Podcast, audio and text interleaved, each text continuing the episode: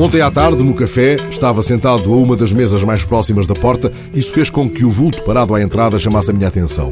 Era uma velhinha dobrada ao peso dos anos e de dois sacos enormes cheios de tralha, muita dela, por certo, respigada dos caixotes de lixo do bairro. A mulher parou à entrada do café, prescrutando, nem sequer dissimuladamente. O olhar da mulher pousava nos nossos ombros como um pássaro minucioso. E a mulher não parava de sorrir. Mas o sorriso dela parecia naufragar no ar. Era como uma lanterna acesa em pleno dia. Era como se sorrisse para não se perder. Houve um momento em que os nossos olhares se tocaram e eu esbocei um sorriso que nem sequer dava ombro ao sorriso dela, porque não há ombro onde um sorriso assim perdido e aflito possa encontrar amparo.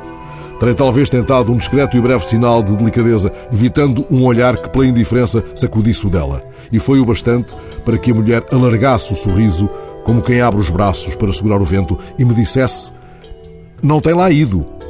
Era evidente que ela me confundia com alguém, sendo aquele indefinido lá a terra de ninguém da sua própria errância.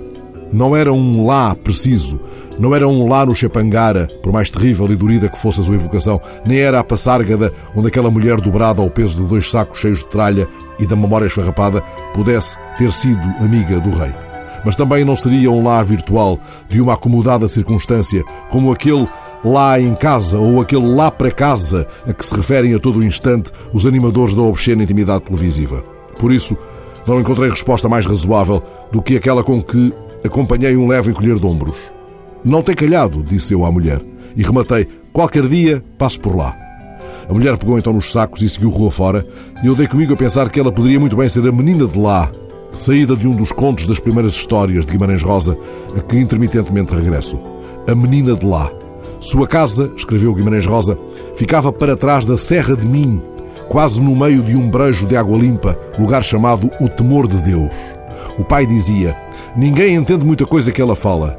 Fazia perguntas estranhas. Ele churupou. Dizia que o ar estava com cheiro de lembranças.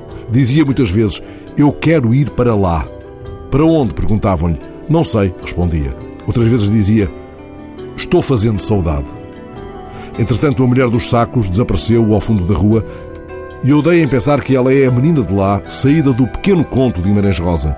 Depois das alturas, das aves, dos milagres e até de ter fitado a morte no lado de lá do arco-íris. Afinal, como o próprio Guimarães Rosa dizia muitas vezes, as pessoas não morrem, ficam encantadas.